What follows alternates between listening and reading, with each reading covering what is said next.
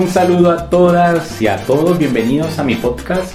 Hoy tenemos al segundo invitado en este nuevo momento que tenemos para compartir experiencias de personas que vienen a nuestro país, viven, comparten y conocen parte de nuestra cultura. Y hoy, como siempre, la persona que tengo es alguien muy especial, alguien muy cercano. No lo voy a presentar yo, que él mismo se presente, que nos diga cómo se llama, de dónde viene eh, y un poco su profesión.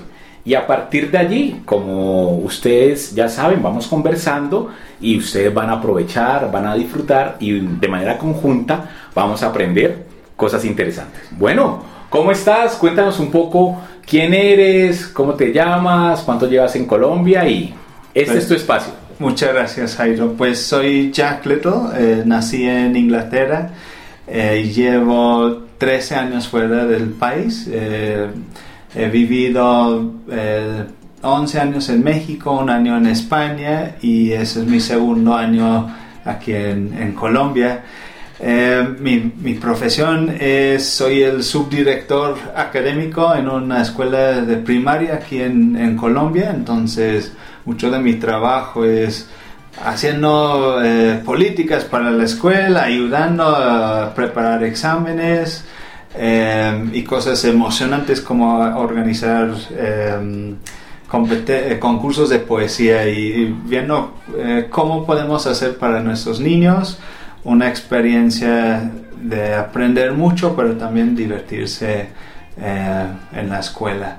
Y eso, una pasión que tengo es, es la poesía, entonces como soy profesor, otra cosa es, eh, soy editor de una revista de poesía y publicamos eh, dos veces al año y también publicamos libros en línea de poesía mexicana eh, traducido al inglés para que esté, disponible para las personas de, Inglaterra y otras partes del mundo. ¡Uh, qué interesante! Bueno, cuéntanos un poco sobre ese tema de la editorial, de la poesía.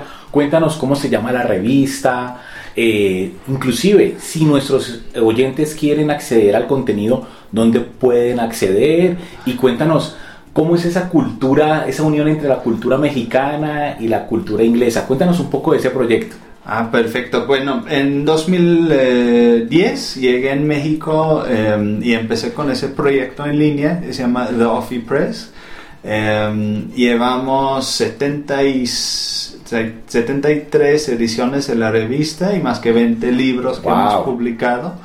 Em, trabajo con unos compañeros de Hungría y de Estados Unidos en, en ese proyecto y es, es un eh, labor of love, como decimos en, inglés. No ganamos dinero, pero la idea es compartir muy buena poesía con, con todo el mundo.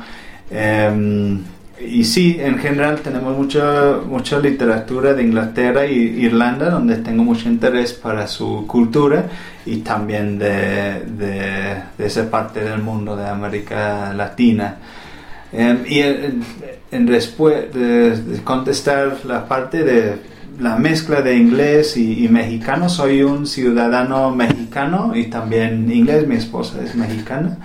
Em, y algo que eh, he gustado mucho en esos últimos 13 años de vivir en países hispanohablantes es, es tener como lo mejor de, de, los diferentes tipos de culturas, de soy muy serio cuando estoy hablando en inglés, pero siento que de, hablar en español y estar con mis amigos latinos, eh, soy un poco más relajado, puedo bromear y, disfrutar mucho de la cultura de aquí, la música y la, buena vida. Muy bien, ¿no? Interesante. Igualmente, en la descripción de este capítulo del podcast voy a dejar los links o los hipervínculos para que puedan visitar tu espacio. Si tienes eh, alguna página web, aquí pues dejamos la información para los que quieran visitar un poco tu contenido. Perfecto, y, todo de, que, publicamos es gratuito de, bajar y disponible para todos. Eh, muchas gracias. No, gracias a ti.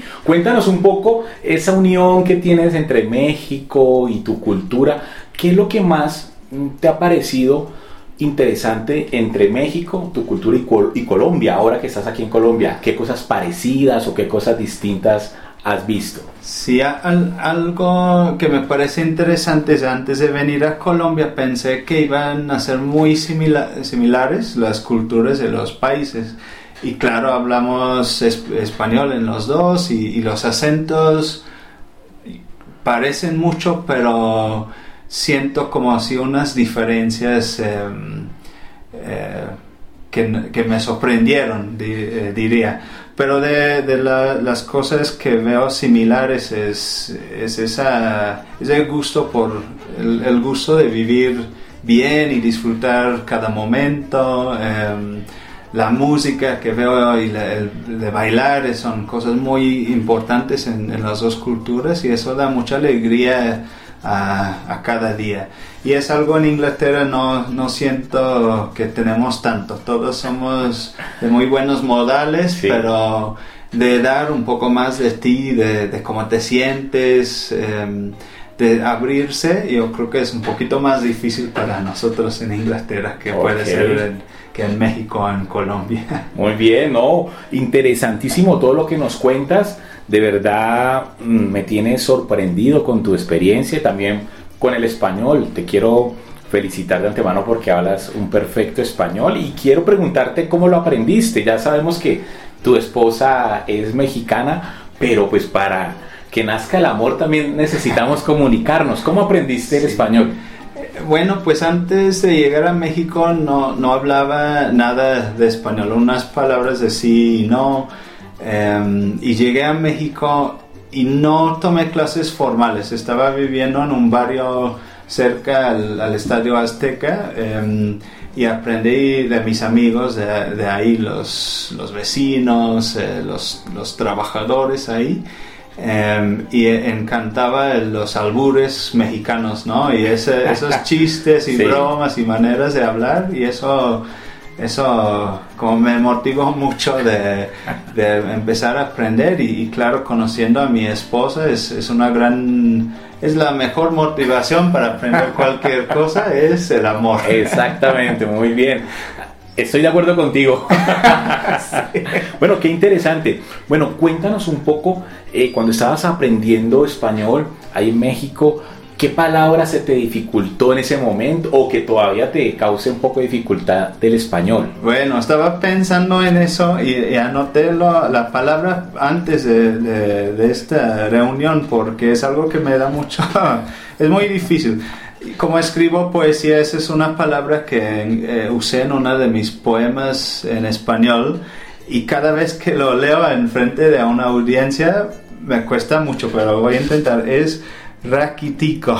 Ah. y me, siempre mezclo las palabras, las letras y, no siempre se me, se me van las, las letras individuales, pero me, me gusta mucho la palabra pero me cuesta muchísimo bueno, decirla. Sí, sí, no, interesante.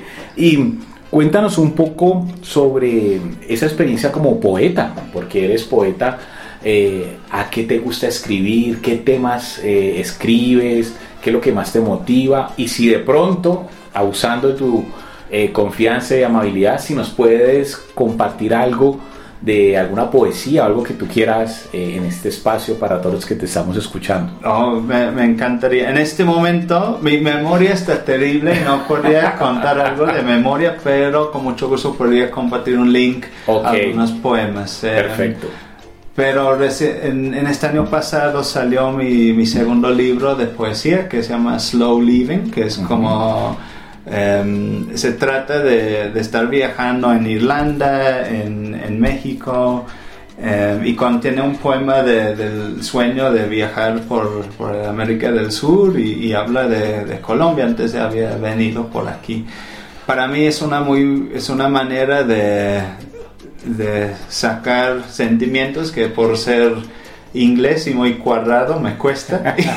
Y es una manera de no sé reflexionar sobre la vida sobre los viajes que he hecho. Y mi mamá es, es una poeta en Inglaterra que es, esa es su profesión Y es una muy buena manera de, conectarse con ella a través de escribir la poesía, pero también entrar al chisme de los poetas del Reino Unido que, y qué, qué está pasando para el mundillo, el mundillo de la farándula poética, podemos decirlo. Así es, así. Bueno, muy bien. Claro, nos compartes el link y mm, lo compartimos con todos nuestros oyentes. Y claro, yo voy a ser el primero en leerlo.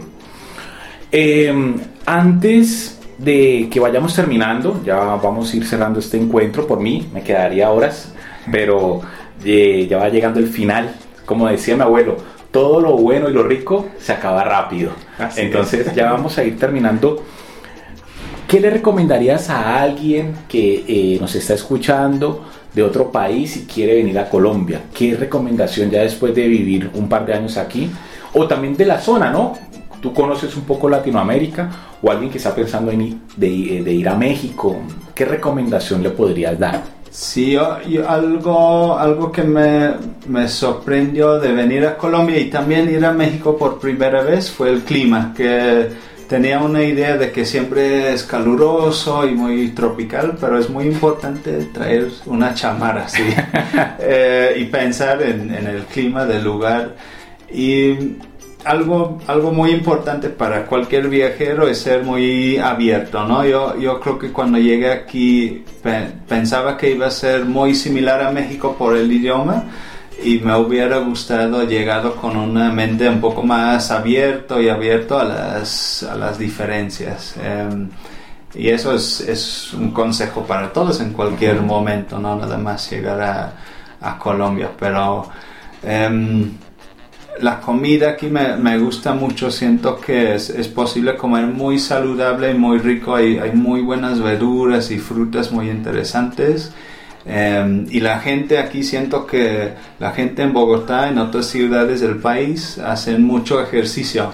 Y eso es una muy buena motivación de, de, de estar en forma pero también pone un poco de presión de ver todos muy fit y muy en forma al mismo tiempo. Bueno, me tocará hacer a mí un poquito más de ejercicio últimamente.